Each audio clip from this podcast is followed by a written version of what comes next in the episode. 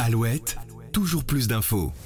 C'est définitivement un été qu'on peut qualifier de record à tout point de vue pour Taylor Swift, qui n'en finit plus d'affoler les compteurs. Explosion des ventes pour sa tournée couplée d'un film à paraître dans les salles obscures du monde entier, record d'albums classé numéro 1 des ventes aux États-Unis, jusqu'à un séisme provoqué lors d'un de ses concerts. Aujourd'hui, dans toujours plus d'infos, on vous explique comment la pop star est en train de devenir une icône des temps modernes, déclenchant sur son passage un véritable raz-de-marée partout où elle passe, comparable à celui des Beatles dans les années 60. Pourtant, l'enfance de Taylor Swift a tout de celle de la fillette issue de la middle class américaine lambda. Son père est courtier en bourse chez Merrill Lynch, et côté transmission musicale, il faut aller chercher du côté de sa grand-mère, ancienne chanteuse d'opéra. Née en Pennsylvanie un beau matin de décembre 89, son prénom est un hommage à l'auteur-compositeur James Taylor, et elle est la première à avouer qu'elle a eu énormément de chance dans sa vie, simplement parce qu'elle a eu une enfance heureuse. Bonne élève à l'école, elle pousse la chansonnette à longueur de journée et ses parents commencent à déceler son potentiel. Pour elle, ils sont prêts à tout, y compris déménager à Nashville, capitale du country et fief à part entière de l'industrie musicale américaine. La suite appartient à sa légende et marque le début d'un véritable conte de fées.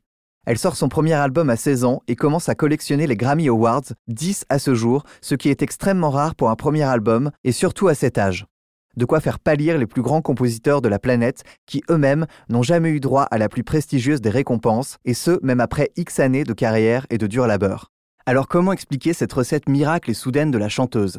Selon les Swifties, nom des fans autoproclamés de cette dernière, Taylor est d'abord authentique, et les expériences qu'elle relate dans ses chansons sont emplies de sincérité et de vécu. Et c'est peu dire que sur un plan personnel, des histoires à raconter, elle en a. Cette dernière a enchaîné les conquêtes, Connor Kennedy, petit-neveu de John Fitzgerald, Harry Styles, Calvin Harris, Joey Jonas.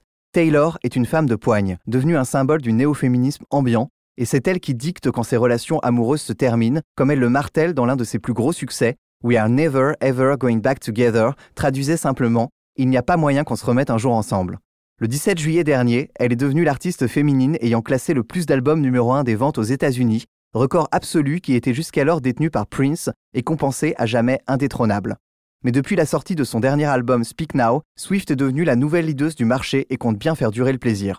Au total, la chanteuse de 33 ans a placé 12 albums en tête du Billboard, classement de référence aux États-Unis, établi par le magazine musical du même nom. Elle est aussi devenue la première femme et la première artiste solo à le faire de son vivant, avec 11 disques figurant en simultané parmi les 200 premiers de ce classement référence. Mais comme tout artiste qui se respecte, ce succès devait se traduire sur scène.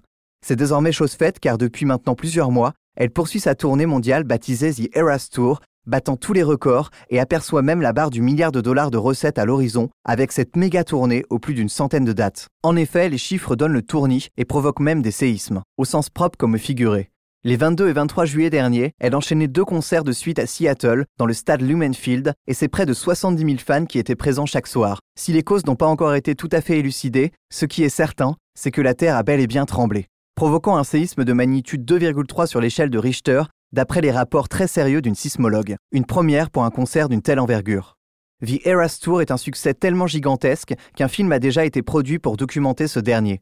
Débuté en mars aux États-Unis, et qui devrait se terminer au Canada en novembre 2024, 146 dates de concert au total, juste astronomique. Si certains en doutent encore, il y a donc de grandes chances pour que la tournée Eras de Taylor Swift entre dans l'histoire.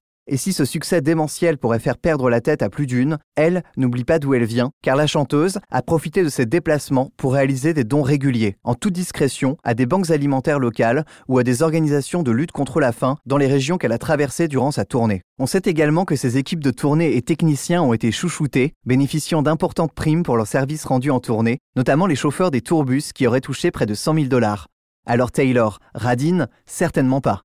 Un fait insolite aura même eu lieu sur le sol français dans le courant de l'été, car oui, il n'y a pas qu'aux États-Unis que la star fait des émules, à en croire cette histoire datant du 9 juin dernier, où au tribunal correctionnel du Mans, un homme a dû faire face au juge pour tout simplement avoir volé un vinyle collector de la star de la pop.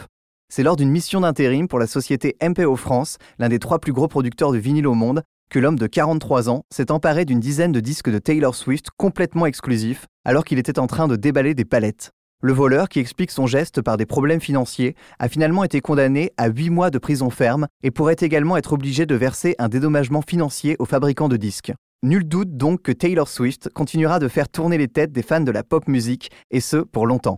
C'était votre info du jour sur la saga Taylor Swift. Pour ma part, je vous retrouve demain pour un nouvel épisode. D'ici là, prenez soin de vous et à très vite. Toujours plus d'infos, le podcast de la rédaction d'Alouette qui va plus loin.